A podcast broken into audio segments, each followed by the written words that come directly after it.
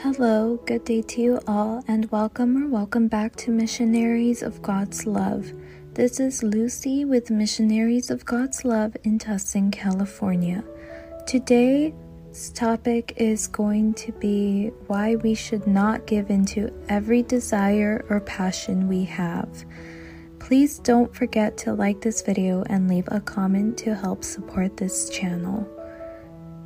So, before we begin, let's go ahead and find a comfortable place with little to no distractions. Once finding a quiet place, let's go ahead and sit down with our back straight, neck and shoulders relaxed. Take a deep breath and invite the good Lord to tag along with us for the next couple of minutes. In this modern world, we have heard expressions that make people feel better because it brings them joy. Some people might say, follow what you love to do, follow your instincts, follow your passions, and do whatever you want. This might sound good, but they just exalt your ego, pride, and vanity. And this promotes selfishness, and this is not what God wants. None of us are here for our own selves. We are here for a mission and that has to do with God's will and with helping others. Chapter 11 of The Imitation of Christ goes like this The voice of Christ, my child, it is necessary for you to learn many things which you have not yet learned well. The disciple, What are they, Lord? The voice of Christ, that you conform your desires entirely according to my good pleasure and be not a lover of self, but an earnest doer of my will. Desires very often inflame you and drive you madly on, but consider whether you act for my honor or for your own advantage. If I am the cause, you will be well content with whatever I ordain.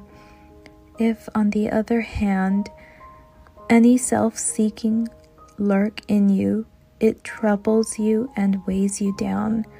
Take care, then, that you do not rely too much on preconceived desire that has no reference to me, lest you repent later on and be displeased with what at first pleased you and which you desired as being for the best.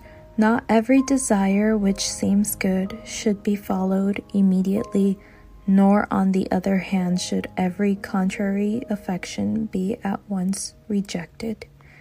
It is sometimes well to use a little restraint even in good desires and inclinations, lest through too much eagerness you bring upon yourself distraction of mind, lest through your lack of discipline you create scandal for others, or lest you be suddenly upset and fall because of resistance from others. Sometimes, however, you must use violence and resist your sensual appetite bravely.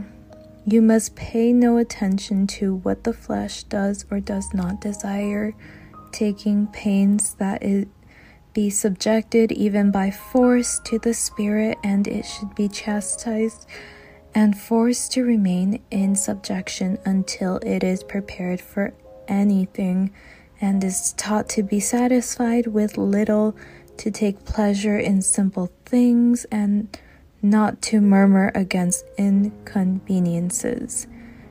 The things that bring us joy are the very same things that can bring us pain this is why we cannot confide in anyone other than God. He will not fail us. He knows where we are going and where we should go. The things we look for with great passion can cause us a great deal of pain, and if we aren't careful, we can make many, many mistakes.